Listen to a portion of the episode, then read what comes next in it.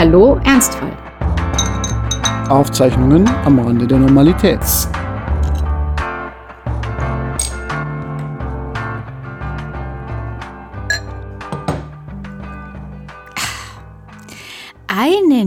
Wunderschönen guten Abend, liebe Freundinnen und Freunde des gepflegten Katastrophenfalls hier beim Berlin-Bayern-Stammtisch. Sie hat immer noch Krebs, er hat immer noch ein Kind. Es ist wunderbar. Servus, Franz. Hallo, was viele Zuhörer ja nicht wissen, ist, dass du schon eine äh, ganze Kiste an Bier vorher aufgemacht hast und das war jetzt so die letzte Flasche, die du noch hattest. Ähm, wie ist dein Zustand alkoholisch? Äh, wunderbar, nämlich äh, komplett nüchtern. Ja, äh, denn es handelt sich hierbei um ein alkoholfreies Bier und ich tue ja nur so, als würde ich trinken quasi, ähm, damit ich mich nicht schlecht fühlen muss. Du nehme ich an, bist beim Rotwein? So wichtig? Nee, nee, Weißwein, nein, ich bin ja, ich war ja uh, uh, früher uh, Rotweintyp, aber ja. was leichtes, ein Weißburgunder, ähm, der mhm. so eine Farbe hat, ich würde sagen, irgendwo zwischen, also als, als wäre er ein Cousin von einem Rosé. Also jetzt kein echter Rosé, aber so, so, so ein bisschen verwandt ist er noch. So. Und da schwimmt jetzt auch, sehe ich gerade, eine kleine, ja, das ist ja eine, eine Fruchtfliege drin. Oh, ich muss jetzt mal kurz, also es ist heute eine Sendung. Hat die schon den Freischwimmer? Macht die, mit mehreren macht die Malheurs wahrscheinlich. oder so? Ähm, ja. Nee, das, das, war jetzt, ähm, ja, das war Freistil, so, also schon Kraulen, also nicht Rücken, sondern, oh Gott, die ist ja noch drin. Okay, Moment. Ja, ähm, Wunderbar. Ähm, es läuft hier mal wieder. Wir äh, treffen uns heute äh, zu einer sehr späten Uhrzeit. Nachdem wir jetzt ja öfter sehr früh aufgenommen haben, sind wir heute mal sehr spät dran. Das hat ein bisschen den Hintergrund, dass wir zurzeit ein bisschen mit Vorlauf aufzeichnen, damit ich auch in meine Reha gehen kann, ohne dass wir eine Sendelücke Genau, ja, wir haben einen speziellen September vor uns. Äh, du bist in Reha und ich bin wahrscheinlich im Urlaub. Und dann ist ja keiner mhm. da. Und wenn keiner da ist, dann kann man nicht aufnehmen. Und ich werde auf eine Insel fahren und da gibt's, ne, gibt's, gibt's da Internet? Gibt's auf Insel Internet heutzutage? Wahrscheinlich gibt es überall kommt besseres jetzt, Internet als ich, schon auf Berlin. die Insel an, aber äh, Berlin war ja auch mal eine. Also oh, das stimmt. Ja, die haben da, ja gut, die haben da früher das Internet immer abgeworfen. Ja, ja, so ja. Internetpäckchen. Ja, genau. So, das, deswegen daher der kommt auch das. Rosinenbomber mit WLAN. Deswegen sagt man Volumenpaket. ist das der Tiefpunkt? Das ist, äh, das ist der vorläufige Tiefpunkt, aber ich bin sicher, wir können das Niveau noch senken. Aber, du, Judith, weißt du eigentlich, hm?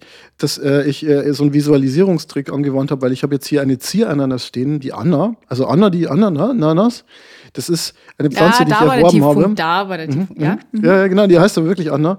Und hat so eine kleine Ananas, so eine wirkliche echte Ananas, weil ich mir dachte, dann kann ich mir so mehr so vorstellen, wie, es ist, mit einem echten Menschen zu reden, weil die hat auch so, ein, so eine Kopfform eigentlich und eine etwas punkige Frisur wie du. Und äh, ist halt so ein bisschen für, für die menschliche Interaktion, damit ich halt nicht nur im Bildschirm reinschaue. Hast du mich gerade mit einer Zitrusfrucht das sind die, Du ganz ehrlich, ist das schlimm? Ist eine Ananas eine Sie Zitrusfrucht? Sie ist gelb und teilweise sauer. Also das würde es jetzt für mich als Zitrusfrucht schon qualifizieren. Aber, das ist der Käse äh, bei uns im Kühlschrank nach einer gewissen Zeit auch. So, jetzt äh, sind wir am Tiefpunkt. Jetzt machen wir mal weiter mit Content. Ja, Content. Äh, wenn du es schon angesprochen hast und ich, ich meine Haare, sie, sie wachsen, sie wachsen immer mehr. Und ähm, ich äh, möchte noch eine Anekdote zum Besten geben, bevor wir in den wahnsinnig ernsten Inhalt dieser Folge einsteigen. Und zwar, ähm, als wir im Urlaub waren, da sind wir gerade so an, einem, äh, an einer Mole so entlang gegangen und ähm, unser Dackel ist fröhlich vor uns hergehüpft. Und also in Skandinavien. Nein, das war schon wieder in Deutschland. Sonst, ähm, okay. genau. Also, also ihr wart sozusagen zeitlich im Urlaub, aber ihr wart nicht mehr im Urlaub im Urlaub. Äh, genau, da waren wir in, da waren wir in Greifswald. Und mhm. ähm, ja, wir sind da so spazieren gegangen und der Dackel hüpfte und ich hüpfte und das Leben war schön. Und dann kam so ein kleines Kind uns entgegen und es hat schon, also auch kleine Kinder können ja manchmal schon so einen Blick haben, wo du weißt, das werden jetzt nicht die sympathischen Erwachsenen. Und dieses Kind sagte dann, schau mal, Papa. Und der Papa war so, hm, der Hund da, ja, der sieht genauso aus wie die Frau. Was, zu dir oder wie? Ja, mhm. Und äh, der Vater wedelte dieses Kind dann weg und meinte irgendwie, das, sagt man doch nicht. Und äh, ich Das kommt auf den Hund an. Äh, und auf die, ja, also, also ich. Ganz, es gibt ja auch Komplimente, sehr, die so funktionieren. Ich war sehr bedröppelt, aber tatsächlich hat mein Freund auch versucht, mit der Argumentation zu kommen. Wir haben einen unglaublich süßen Hund, deswegen war das bestimmt nett gemeint. Naja, ich weiß es nicht. Aber auf jeden Fall. Ähm, der Mann die ist braunen Arzt, auf meinem Verletzungen Kopf. verhindern.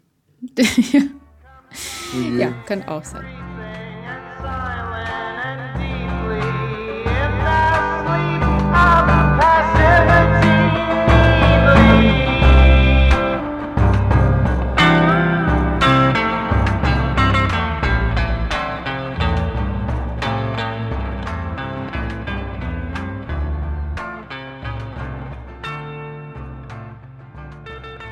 Zurück zum Bier.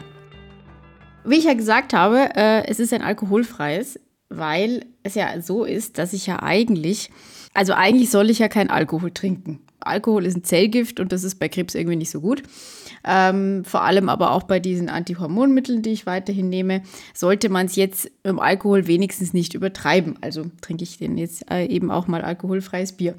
Und ähm, trotzdem merke ich, dass, wenn ich es mal nicht tue, gibt es so eine kleine Stimme in mir, die sagt, oh, oh, oh, das solltest du jetzt aber besser nicht machen. Und da sind wir beim Thema der heutigen Sendung. Wir reden heute über Schuld. Was fällt dir ein, wenn ich dir sage Raskolnikow? Ja, das war der aus dem Dostoevsky. Genau. Der nicht der Karamasow war. Gell? Raskolnikow ist die Hauptfigur aus Schuld und Sühne, dem ersten großen Roman von Dostoevsky, dessen Titel ja auch so, ja, Schuld und Sühne so eine Art Sprichwort oder Redewendung, könnte man sagen, geworden ist. Unnützes Wissen, das ich zufällig gerade aus den tiefsten Hirnwindungen herausgezogen habe, nämlich äh, in einer neuen Übersetzung heißt es gar nicht mehr Schuld und Sühne, weil es zu old-fashioned klingt, sondern es heißt, glaube ich, Verbrechen und Strafe. Ja, So, danke, das ja. war jetzt mein nächster Satz und Oh, meine Riesenüberleitung, ja, die du oh. mir jetzt halt vollkommen Ich zerhaudert. schäme mich. Ja, siehst du, und, und, und jetzt ist so gleich mal die Frage, wie gehe ich mit dieser Schuld um? Soll ich mich jetzt schämen oder soll ich mich eigentlich in meiner männlichen Überheblichkeit einfach äh, darüber freuen, dass ich so klug war? Ja, wahrscheinlich tust du Letzteres. Aber vielleicht erklären Klar. wir mal, wie es überhaupt zu diesem Thema kommt. Nämlich eigentlich durch ein Gespräch, das wir hatten. Und zwar habe ich dir erzählt, dass ich mich sehr geärgert habe, weil ich äh, eine behördliche Frist verpasst habe. Ähm, ich habe es äh, nicht geschafft, rechtzeitig etwas einzureichen. Das ist was, was mich sehr ärgert, weil ich ja eigentlich ein sehr pünktlicher, akkurater Mensch bin. Und schon allein aus diesem Grund war ich darüber natürlich nicht begeistert, aber auch wegen der eventuellen ziemlich nervigen Konsequenzen. Und als ich das so erzählt habe, hast du irgendwann so halb im Spaß gesagt, ja, ist schon okay, ich vergebe dir. Und das fand ich äh, eigentlich ganz witzig, weil du in der Sekunde total meine Stimmung richtig eingeschätzt hast. Eigentlich wollte ich von irgendjemand Absolution dafür bekommen, dass ich jetzt diesen dummen Fehler gemacht habe. Ich als Agnostiker vergebe immer gerne. Ja. Jederzeit. Und deswegen reden wir heute so ein bisschen über die Selbstbezichtigung. Mhm. Diese Momente, in denen man sich eben fragt, warum habe ich dies oder jenes jetzt eigentlich nicht gemacht, schon gemacht, so gemacht und nicht anders? Und warum habe ich nicht so reagiert, dass all der Stress nachher nicht vermeidbar gewesen wäre? Franz, kennst du sowas auch? Nein, ich habe keine Schuldgefühle. ich, bin, ich bin komplett immun. Nein, natürlich kenne ich das auch. Ähm, ich versuche aber äh, zu verhindern, mich allzu sehr mit Schuldgefühlen aufzuhalten, ehrlich gesagt. Aber du Ähm, bist doch auch wie ich in Niederbayern aufgewachsen. Das Ja, heißt, wir oh, sind ja, beide g- extrem gerade deswegen. katholisch sozialisiert. Und ähm, der Begriff der Schuld ist ja in der äh, katholischen Lehre wirklich ein sehr, sehr relevanter. Ähm, absolut. Also ich kann dazu auch mal sagen, äh, weil ich mich ja immer so ein bisschen suffisant über äh, Katholizismus oder Christentum hier äußere. Äh, ich war ja wirklich sehr gläubig als Kind und Jugendlicher, war Ministrant, ich habe ich glaube ich mal erzählt und so. Und ähm, habe mich ja wirklich ernsthaft damit beschäftigt. Und Ich hatte auch man- ernsthaft Angst. Ja, ich auch. Und wenn man sich ernsthaft damit beschäftigt und dem Ganzen eine Chance gibt, weil man halt Kind ist und sich denkt, okay, das, was die ganzen Erwachsenen da sagen, das wird ja irgendwie stimmen. Also man geht ja erstmal davon aus, dass man jetzt nicht in irgendwas hineingesteckt wird, was kompletter Quatsch ist. Und ähm, dann habe ich halt versucht, dem Ganzen eine Chance zu geben und habe dann halt festgestellt, okay, das bedeutet aber letzten Endes, dass ich als Jugendlicher, ich war jetzt wirklich kein schlimmer Jugendlicher, aber ich meine, man probiert ja mal Alkohol aus oder so oder ist an ähm, Frauen interessiert äh, ist äh, und, hat halt einfach, macht halt manchmal so ein bisschen Quatsch. So, also ist jetzt nicht so, dass man sagt, okay, ich warte jetzt, bis ich 18 bin und dann heirate ich und vorher bin ich komplett brav. Das heißt, man hat eigentlich ja, wenn man das Ganze mit dem Katholizismus ernst nimmt, nicht so viele Chancen überhaupt gut durchzukommen. Nee, weil man hat ja mit der Erbsünde, hat man ja, man hat es ja schon verkackt, bevor man geboren wird. Genau, also es quasi. gibt, glaube ich, wenn man es so insgesamt betrachtet, ein paar Mechanismen, die sicherstellen, dass keiner der heilig ist, sage ich jetzt mal, also kein Übermensch, es schafft, ohne Sünde oder auch nur ohne nennenswerte Sünde da durchzukommen. Und ich habe dann später im Studium, als ich mich mit Moralphilosophie beschäftigt habe, äh, festgestellt, dass man einfach sagen muss, das, ist, das funktioniert als Moralphilosophie nicht. Denn wenn der Default-Wert ist, dass jeder, wenn er ein normales Leben führt und sich anständig verhält. Also wenn normale Menschen durch ihr normales Verhalten, das heißt, ähm, es sind keine Mörder und es sind keine Leute, die irgendwie äh, Drogen verkaufen oder sonst was, sondern ein normales bürgerliches Leben führen, dass diese Leute schon per Definition an ganz vielen Sünden gar nicht vorbeikommen, dann ist es eine Moral, die erstmal schlecht konstruiert ist. Ich sage das mal erstmal wertfrei.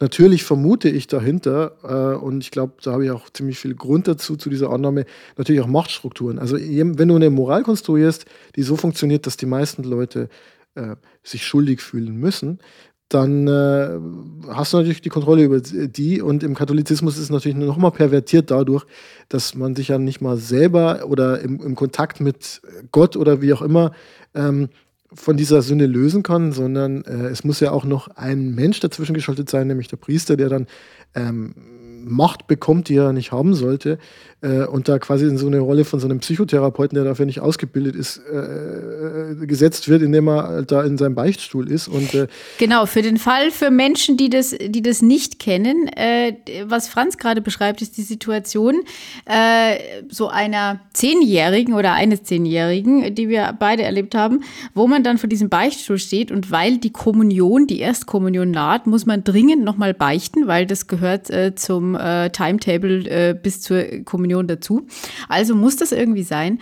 Und ähm, ich musste mir da mit meiner Mutter auf dem Weg zur Kirche immer noch ein paar Sachen, die ich bekennen könnte, ausdenken. Denn ehrlich gesagt war mein Leben jetzt nicht so spannend, ähm, dass ich jetzt irgendwie gewusst hätte, wessen ich mich jetzt bekennen sollte. Ich hatte das ähnliche Problem, dass ich halt mal gesagt habe, ja, ich habe mich irgendwie mit meiner Mutter nicht so ganz gut verstanden und so und dann ah, ja, der war Pfarrer mehr wissen. Mama, und, ja, genau.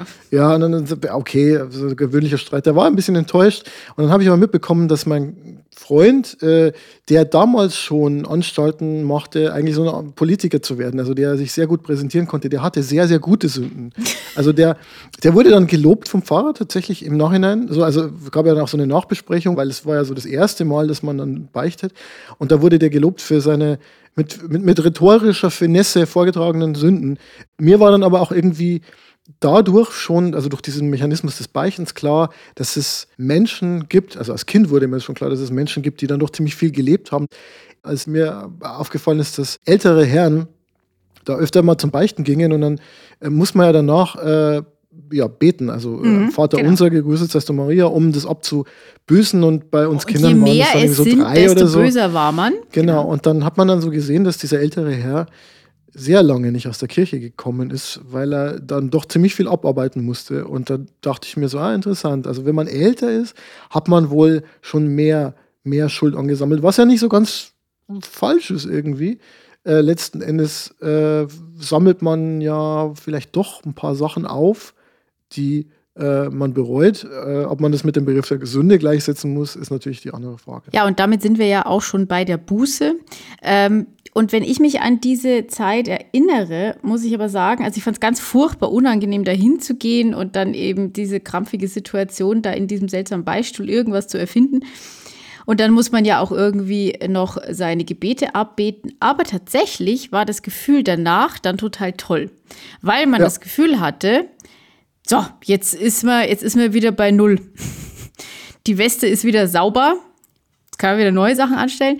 Ähm, aber es äh, war ein Gefühl der Erleichterung. Und ich glaube tatsächlich, dass wer das so erfahren hat, vielleicht gibt es ja noch mehr Menschen, die dann dieses Problem haben, dass man sich auch später im Leben besser fühlt, wenn man Schuld zugibt, was aber dazu führen kann, dass man gerne auch mal Schuld zugibt, wenn man eigentlich überhaupt nichts gemacht hat.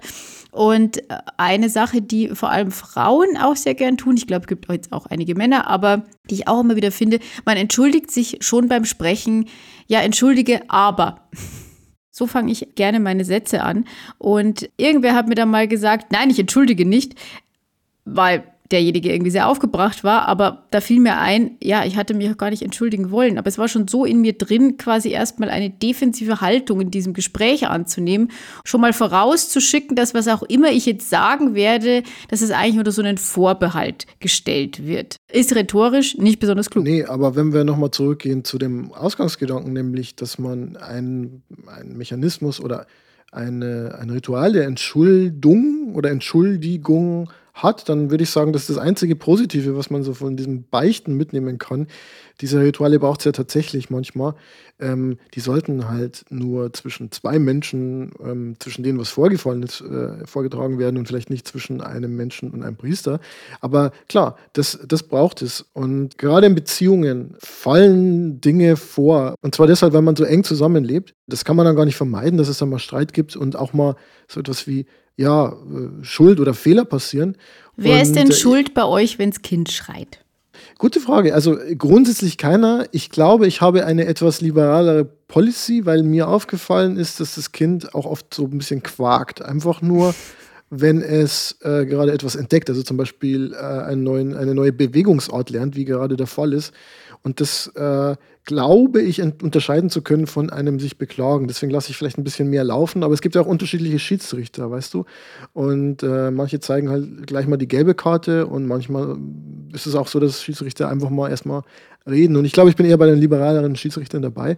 Aber ich glaube, was das Kind betrifft, gibt es diese, diese Geschichten nicht. Ich glaube, es ist eher so, dass man sich mal anfährt, weil man einfach einen schlechten Tag hatte. Also das kenne ich häufiger.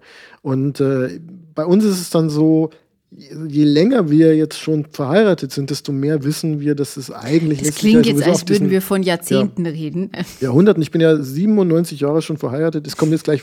Ist es dann die stählerne Hochzeit oder, oder die Diamanten? Ich glaube, ihr seid die, noch auf dem Weg zu Papier, Gnaden, oder? Die Edelmetalle werden ja immer, immer, immer wertvoller und irgendwann ist es dann aber irgendwie die Gnadenhochzeit, oder? Wir haben geheiratet 2020, also da ist noch ein bisschen hin. Aber trotzdem, wir sind ja schon länger zusammen und äh, ein Jahr mit Kind ist ja auch, äh, entspricht ein sehr äh, langes Jahr. Hunden, Hundejahren und zwei ja. erwachsen, ein, ja, du weißt, was ich meine. Mhm. Und äh, ja, also je länger wir zusammen sind, desto mehr, glaube ich, merken wir, dass wir diesen Teil, wo wir so verwirrt durch die Wohnung laufen, überspringen können und einfach zu dem Punkt kommen, wo sich einfach irgendwer entschuldigt und dann hat sich das auch. Was war das Letzte, was du zu Hause falsch gemacht hast? Äh, muss ich mich da bekennen? Nein, also ja. zum Beispiel, ja klar, also ich, ich, ich kann zum Beispiel sagen, dass ich äh, in dieser Woche mal eine schlechte Nacht hatte und dann hatte ich halt kaum, kaum geschlafen und war halt irgendwie genervt und habe dann halt einfach rumkrakeelt und äh, das war dann, wurde dann nicht besser. Ähm, bis zum Abendessen und dann äh, konnte man es mir nicht recht machen und dann habe ich irgendwann einfach gesagt, sorry, wir lassen das vielleicht einfach, weil ich einfach einen schlechten Tag habe. So. Also solche Sachen. Und ansonsten, klar, es passieren natürlich äh, so Kleinigkeiten wie, keine Ahnung, dass halt irgendwie mal was verschüttet wird oder anbrennt oder so, sonst was. Aber das Interessante ist. Wie viele Gläser Kindern hast du schon das, kaputt gemacht? Äh, Gläser ist gar nicht mehr so das Thema momentan. Nein. Momentan ist einfach wirklich. Ja mehr so, dass Sachen, ähm, Sachen einfach runterfallen, die dann äh, den Teppich verschmutzen. Aber das ist mit dem Kind so häufig der Fall jetzt, dass man einfach in so einen stoischen Gleichmut verfallen ist, dass man halt sich einfach so denkt, okay, jetzt vier, vier Eier verteilt auf dem Teppich, ich wasche den so wie gestern auch. Und das ist dann halt einfach okay, weil man ja sowieso immer wäscht. Und es ist nicht mehr so, oh mein Gott, unsere perfekte Wohnung ist jetzt. Ich habe heute zum Beispiel entdeckt, dass wir Löcher in allen Bettlaken haben.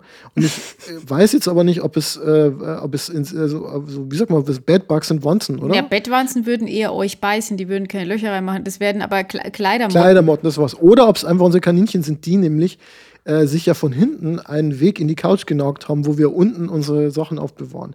Aber letztlich ist mir dann eigentlich auch wurscht. Ich denke mir halt einfach, ja, dieses Laken wird sowieso bald zerstört werden durch Kinderausscheidungen und dann gibt es halt ein neues. Äh, nee, aber ernsthaft, ähm, tatsächlich ist dieses Schuldthema im Alltag geringer geworden, weil man halt irgendwie sich so denkt, naja, es läuft ja eh alles, wie es läuft. Weil halt einfach ein Kind im Raum ist, bei dem man ja davon ausgeht, dass es noch keine Schuld auf sich laden kann. Das ist noch, es macht zwar viel falsch in dem Sinne, dass es viel Ärger macht, also, aber es macht nichts falsch in so einem, ja, fast schon metaphysischen Sinne, dass es Schuld auf sich lädt, sondern es ist halt, wie es ist. Und das ist ja ganz interessant äh, so die Frage, die ich mir auch stelle, wann ist der Moment, wo man diesem Kind auch mal, ja, sagt, du, du hast jetzt was falsch gemacht ähm, und du bist jetzt schuld und böses Ich denke, kind. es wird der Moment sein, wo du das Gefühl hast, dass ähm, diese falsche Handlung auch beabsichtigt war, obwohl das Kind weiß, dass es die falsche Handlung ist. Ich glaube, ja, ich, also ja. ich, würde, ich würde so mhm. den, den Moment. Mhm. Wenn es was falsch macht und nicht weiß, dass es so ist oder das nicht kontrollieren kann, was es tut oder die Konsequenzen nicht absehen kann, dann wird es schwer mit der Schuld. Aber in dem Moment, in dem das in einer sehr kleinen Handlung quasi der Fall ist, ähm, glaube ich, könnte man dann sagen, daran bist du jetzt schuld. Mhm.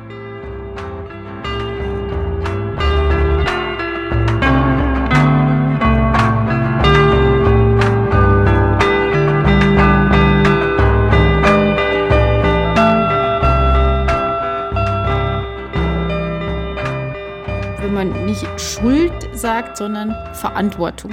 Dann finde ich, kriegt das Ganze gleich einen anderen Klang. Und ähm, ich habe mir da mal so ein bisschen, ein bisschen in die Philosophiekiste geguckt, was wir denn zu Verantwortung haben und habe da, da können wir jetzt natürlich irgendwie wieder mit Kant ankommen, das finde ich jetzt aber nicht so spannend. Äh, ich habe einen ganz interessanten Satz gefunden, der dann nämlich lautet, handle so, das klingt nach Kant, ist es aber nicht. Also, handle so, dass die Wirkungen deiner Handlungen verträglich sind mit der Permanenz echten menschlichen Lebens auf Erden. Und weißt du was? Ich weiß sogar, wo der herkommt.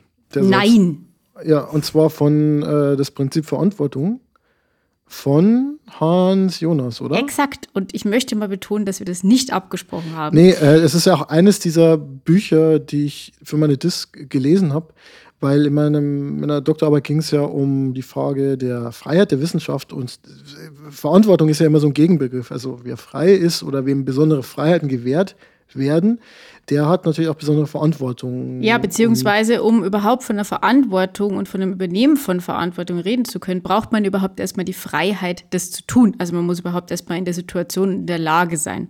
Und genau. was ich da ganz interessant finde, ist, es wird ja oft gerade in der Politik auch sehr oft davon gesprochen, dass jemand Verantwortung für etwas übernimmt. Oder in Prozessen, Strafprozessen, dass die Verantwortlichen bei irgendwelchen Liftunglücken oder sonstiges. Verantwortliche werden zur Rechenschaft gezogen oder die Verantwortlichen werden gesucht. Oder und Love Parade war ja auch so ein Thema mit in genau. Duisburg. Ja. Und sehr oft kommt da ja am Ende nichts dabei raus, beziehungsweise es kommt zu keinen oder kaum Verurteilungen. Und äh, bei Politikern, die dann oft sagen, ja, das liegt in meiner Verantwortung, dann hatte das, und das ist jetzt nur so, eine, so ein persönliches Gefühl, aber ich hatte den Eindruck, wenn früher ein Politiker gesagt hat, ich übernehme Verantwortung für einen Vorfall, einen Skandal, was auch immer, hatte das irgendwelche Konsequenzen und wenn es nur die waren, dass er zurückgetreten ist. Heute habe ich den Eindruck, auch wenn jemand sagt, ich übernehme die Verantwortung, passiert eigentlich gar nichts. Es geht eigentlich nur so weiter wie vorher. Und deswegen frage ich mich, was Verantwortung in diesem Sinne denn eigentlich noch heißt oder ob das eigentlich zu einer Phrase geworden ist, mit der man eben nicht sagt, ich habe Schuld, sondern ich übernehme die Verantwortung, aber das mit dem Aussagen, ich übernehme die Verantwortung, dann auch erledigt ist. Also sozusagen, das wird zu einem eigenen performativen Sprechakt, der aber eigentlich nicht performativ, also handelt ist. Es gibt zwei Varianten von Verantwortung und da fällt mir ein wunderbarer Sketch ein von Gerhard Polt, dem alten bayerischen Komödianten, der in den 70er und 80ern ziemlich viele gesellschaftliche Probleme ähm, aufs Korn genommen hat. Und äh, zwar ist es die Firma, ich glaube, die hieß Schilder Response GmbH und Co. KG oder so. Und das, zu Beginn dieses Sketches sieht man halt ein sehr schickes äh, Bürogebäude, ja, ähm, die Leute haben irgendwie Lederstühle und so und es wird gerade Sekt gereicht. Und dann erfährt man also nach und nach, ja, die einzige, der einzige Zweck dieser Firma ist, Verantwortung zu übernehmen. Also für Politiker in der Wirtschaft, also wenn der Wald stirbt zum Beispiel,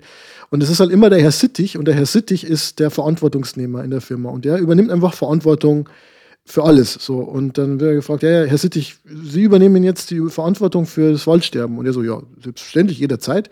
Und ähm, die haben dann, also in diesem Sketch so Großkunden, die, die, die Verantwortung dann immer auslagern. Und das spielt genau mit diesem Gedanken, dass äh, die, diese Schilder GmbH, die übernimmt ja nur Verantwortung ideeller Art. Finanziell macht es dann der Steuerzahler oder sonst irgendjemand. Ähm, und das ist halt ein wichtiger Punkt. Also Verantwortung übernehmen heißt ja erstmal, dass daraus Konsequenzen folgen, ähm, dass zumindest daraus folgt, dass man sich hinsetzt und überlegt, wie man es in Zukunft verändern kann äh, oder verhindern kann, was da passiert ist. Sonst wird es halt so eine hohle Phrase, wie du gesagt hast. Aber was ich noch dich fragen wollte, ist, Verantwortung ist ja so ein klassisches ethisches Thema und äh, ich musste da auch so ein bisschen an das Thema Medizinethik, Patientenethik denken. Hast du im Bezug auf deine Krankheit irgendwelche Verantwortungsgefühle? Hast du das Gefühl, du hast da ähm, eine Bringschuld oder ist es eher so, dass du dir so denkst, naja, ich bin jetzt krank gewesen, so das ist schlimm genug äh, und jetzt habe ich es geschafft und jetzt kann ich machen, was ich will? Äh, ich glaube, die Antwort ist äh, ja und alles. Also ähm, es gibt ganz viele verschiedene Varianten dessen, was du gerade gesagt hast, die in verschiedenen Momenten dann einem äh, irgendwie näher oder ferner sind. Aber um mal ein paar Sachen herauszugreifen, also ich ähm, glaube gerade am Anfang, aber auch jetzt immer noch wieder ist natürlich die Frage, warum ist man krank geworden? Und ähm, darüber haben wir auch ein paar Mal schon geredet, dass ähm, genetisch, das wurde getestet bei mir, das ist es nicht.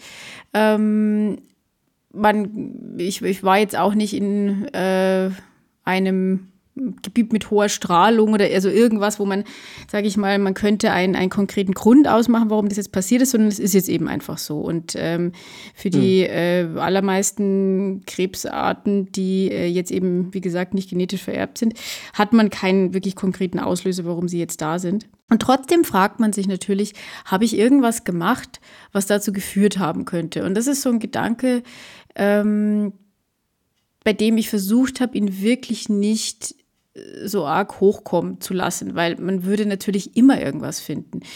Was für mich, glaube ich, am stärksten noch gewogen hat, war so die Frage, habe ich die letzten Jahre, in denen ich ja sehr viel gearbeitet habe, sehr viel gelebt habe, alles sehr, sehr intensiv und auch sehr, sehr stressig war, ähm, habe ich mir zu viel zugemutet? Das war so eine Frage, die, die schon im Raum stand. Und das ist auch eine, die ich mir natürlich immer noch stelle.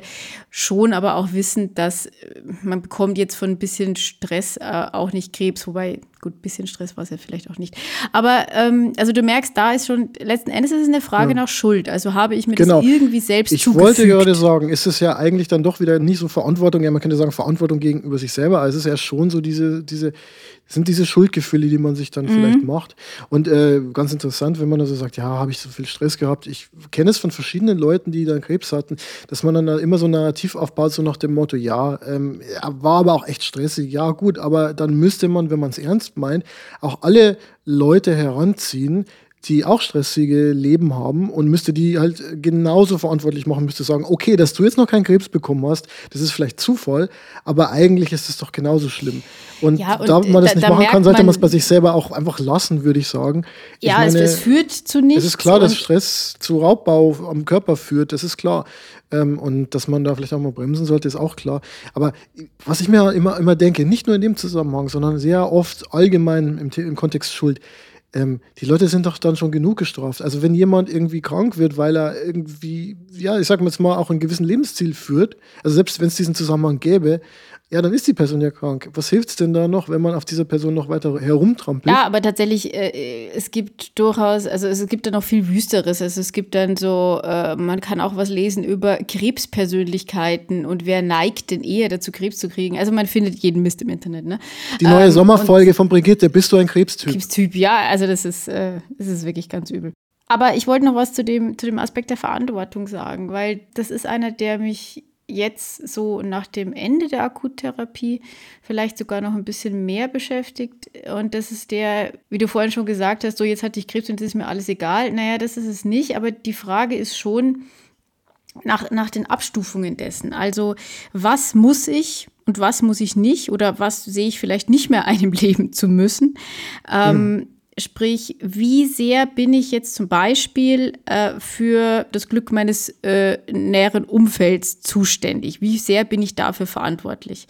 Und ähm, da kommt dann wieder die Schuld rein. Natürlich, wenn es einem so schlecht geht über Monate hinweg, ähm, dann macht man sich schon auch Vorwürfe, weil man das Gefühl hat, ja auch das Leben von, von allen anderen Menschen, die, denen man wichtig ist, ja, mit schlecht zu machen.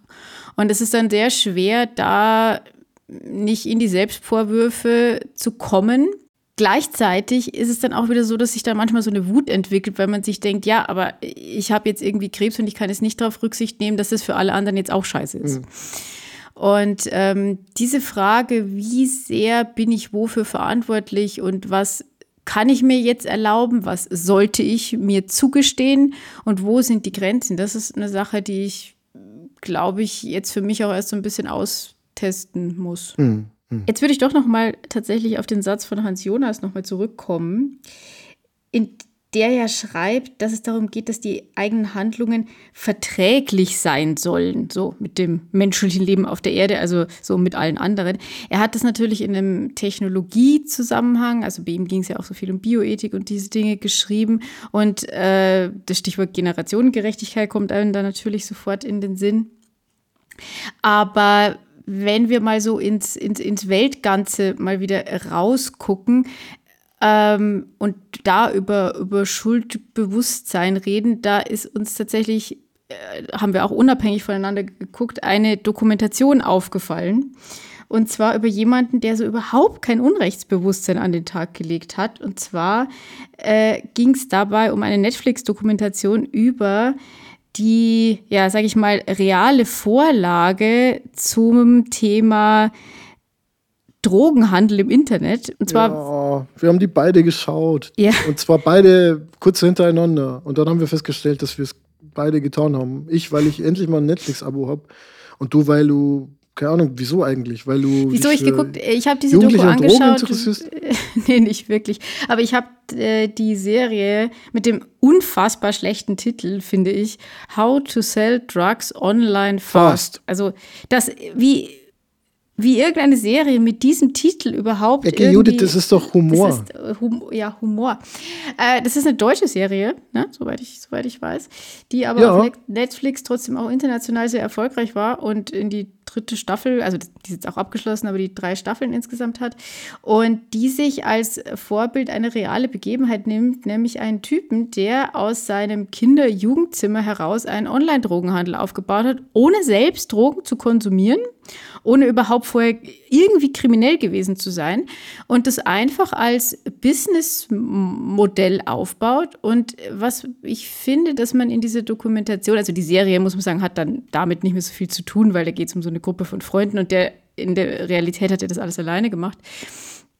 Aber was einen da am äh, sprachlosesten zurücklässt, fand ich, dass man merkt, dass er sich überhaupt keine Gedanken um die Leute, die dieses Zeug kaufen, macht. Also er will einen guten Kundenservice anbieten, er will, dass die Kunden zufrieden sind, er ähm, will, also gerade, dass es nicht steuerlich abrechnet. Ja. Also er will eigentlich ja. in allem ja. total korrekt. Er will einfach einen Online-Shop aufbauen, der, äh, genau. äh, mit, der, der, schickt immer Gummibärchen auch noch mit. Ja, äh, schickt auch was ihn auch noch was ihm auch noch so ein USP gibt.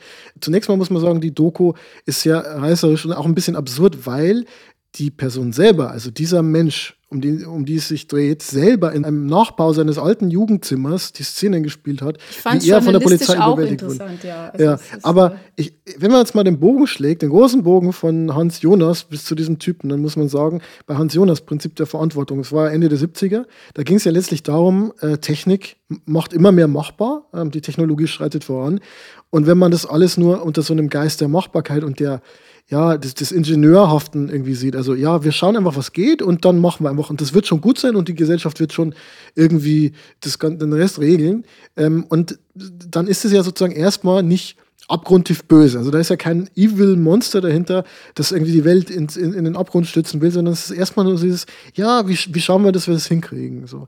Und das hat natürlich dann aber trotzdem Umweltfolgen, so, die sich dann natürlich, äh, Stichwort Klimawandel, immer mehr abgezeichnet haben jetzt. Und bei dem Typen ist es so im Kleinen genau das. Äh, das ist so ein Ingenieursgeist oder so ein, vielleicht auch so ein, so ein Programmierer, so, so ein Business-Typ, der halt einfach schaut, wie das geht. Also der ist, glaube ich, wenn das stimmt, was die Doku sagt, ja eher neugierig gewesen, ob er es hinkriegt und war da von der ganzen Geschichte auch belustigt. Das heißt, er hat die ganzen Folgen ausgeblendet und hat gesagt, ich will einen guten Webshop machen. Das ja. ist ein Bereich, da gab es halt noch nicht so gute Sachen und hat halt dann einen Webshop gemacht, wo er dann halt einfach wirklich Postversand gemacht hat.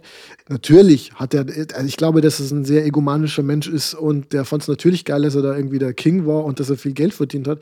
Aber nachdem er dieses Geld auch gar nicht ausgegeben hat und jetzt nicht so auf großem Fuß gelebt hat, ist anzunehmen, dass das nicht die primäre Motivation war, sondern die primäre Motivation scheint wohl gewesen zu sein, äh, da, das wirklich hinzubekommen, wie so ein Projekt, äh, und äh, das ist schon faszinierend, ja. Und was man vielleicht daraus lernen kann, ist, dass man immer, ich sage jetzt mal, so, so, so Brandschutzmauern braucht. So. Also wenn man zum Beispiel Technologieunternehmen bewertet, die gehen ja auch sehr stark davon aus, dass einfach das gemacht werden soll, was machbar ist, ob das jetzt irgendwie künstliche Intelligenz ist, ähm, selbstfahrende Autos, Virtual Reality und so weiter. Also ich habe ja letztes Mal von Black Mirror, von dieser Science-Fiction-Dystopie-Serie erzählt, äh, wo das auch so ein bisschen deutlich gemacht wird. Wenn man einfach Unternehmen, Technologieunternehmen machen lässt, dann kommt halt nicht unbedingt das raus, was wir gesellschaftlich wollen. Ist übrigens auch so ein Thema gewesen in meiner Doktorarbeit. Also diese, diese Erke äh, banalste Erkenntnis, dass es eigentlich nicht sein kann, dass man davon ausgeht, dass das, was machbar ist, auch immer gut ist. Ich bin persönlich sehr stark auf der progressiven Seite und ich glaube, dass wir mit Technologie schon viel lösen können, aber es braucht natürlich eine gesellschaftliche Diskussion. Und natürlich ist das Internet irgendwie, ist jetzt auch so eine Plattitüde, aber das Internet ist kein rechtsfreier Raum und Technologie ist kein rechtsfreier Raum und nicht alles, was möglich ist, äh, muss umgesetzt werden. Und wieder mal hast du es geschafft, unter der Woche das Wort zum Sonntag zu machen. Und Mach dann jetzt immer. Und vor allem, was heißt ja unter der Woche? Wir senden ja immer am Sonntag. Das hast du vergessen. Ach so, äh, jetzt habe ich total ja. gespoilert, dass jetzt, mhm. jetzt unter der Woche ist. Es ist mhm. voll unauthentisch jetzt. Da fällt mir nichts anderes ein als Rausschmeißer. Ich hatte mir ein paar Sachen aufgeschrieben zum Thema Rausschmeißer. Und dann habe ich im Nachhinein gemerkt, dass das ganz gut passt in die Folge. War gar nicht so gedacht. Es gibt ein Buch, das ich gerade lese. Und da geht es um Moralpsychologie. Also eben nicht nur um reine Moral, dass man sagt, was ist richtig und was ist falsch, sondern wie wird Schuld empfunden, welche Handlungen werden von Menschen aus welchen psychologischen Gründen als richtig und falsch empfunden und so weiter. Ich muss sagen, ich bin noch nicht ganz durch bei dem Buch, aber das Experiment, das hier geschildert wird, hat mich schon mal reingezogen. Also stell dir vor, du bist in einem psychologischen Experiment und der Versuchsleiter sagt, so, hier, liebe Judith, ist ein Vertrag und da steht Folgendes drin. Ich, Judith, verkaufe hiermit meine Seele nach meinem Tod an den Versuchsleiter für den Betrag von 2 Euro. Ist es Faust 3.0 oder? Pass auf, und darunter steht, Achtung, das ist kein echter Vertrag, sondern nur Teil eines psychologischen Experiments. Aus diesem Schriftstück ergeben sich keinerlei Verpflichtungen. So. Und dann sagte der Versuchsleiter noch, du kannst den Vertrag, also wenn du dich jetzt irgendwie blöd damit fühlst, kannst du den auch direkt nach dem Experiment zerstören, kannst ihn verbrennen, was immer du magst, das ist völlig egal. Würdest du diesen Vertrag unterschreiben? Was kriege ich denn dafür? Zwei Euro. Nö, ist mir zu wenig. Meine Seele ist teurer. Also du glaubst als alte Atheistin, dass du eine Seele hast? Ich? Natürlich. Ich sage nur, dass die nicht weiterlebt. Nach dem Tod. Nach dem Tod. Ich verkaufe hiermit meine Seele nach dem Tod an den Versuchsleiter für 2 Euro. Wenn du glaubst, du hast eine Seele, die lebt nicht weiter, dann gewinnst du ja 2 Euro, weil deine Seele nicht mehr existiert. Ja, aber ich will doch, ich will doch den Versuchsleiter hier nicht äh, mit, mit, mit meinem Quatsch da. Also, nee. Liebe Leute, was wir hier erlebt haben, ist, dass Judith gerade rationalisiert, dass sie ein Unbehagen verspürt bei dieser Unterzeichnung, obwohl sie eigentlich eine seelenlose Atheistin ist. Ja. Und interessanterweise haben in dem Experiment auch nur 23 Prozent der Leute diesen Vertrag unterschrieben. Und da waren einige Atheisten darunter, die überhaupt keinen Grund hätten, ihn nicht zu unterschreiben. Und warum? Naja, äh, übrigens, Klammer auf, ähm, eine deutlich größere Zahl hat sich da äh, bereit erklärt, Kakerlakenwasser zu trinken. das würde ich auch nicht machen das Interessante daran ist ja, dass viele Leute glauben, unsere Moralvorstellungen, die hätten was mit Vernunft zu tun. Also wir treffen eine Entscheidung darüber, was richtig und falsch ist, denken irgendwie nach und ordnen die Welt so in unserem Kopf und dann handeln wir danach. Wir sind ja so vernünftige Menschen.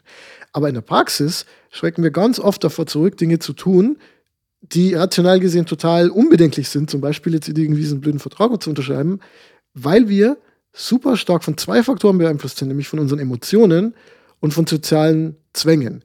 Und äh, das Experiment stammt aus dem Buch The Righteous Mind von dem Moralpsychologen Jonathan Haidt. Und darin geht es um die Frage, wie es eigentlich sein kann, dass in, ich sage jetzt mal, in weltanschaulichen Fragen sehr, sehr ja, unterschiedliche Leute, also zum Beispiel Konservative oder Progressive auf der anderen Seite, dass die so unterschiedliche Weltanschauungen haben können und fest davon überzeugt sein können, dass das die einzige Wahrheit ist. Erleben wir ja, zum Beispiel in Amerika ist es ja ganz, ganz stark der Fall. Da gibt es, ich sage jetzt mal, dieses linksdemokratische Lager und dieses eher konservative, bis sehr konservative Lager und das ist sehr gespalten. Beide glauben, sie haben recht. Wie kann es sein, wo wir doch nur die eine Realität haben, wo man denken sollte, dass diese Welt eigentlich unter vernünftigen Menschen gar nicht so viele unterschiedliche Deutungen zulässt, aber trotzdem gibt es so unterschiedliche Weltanschauungen.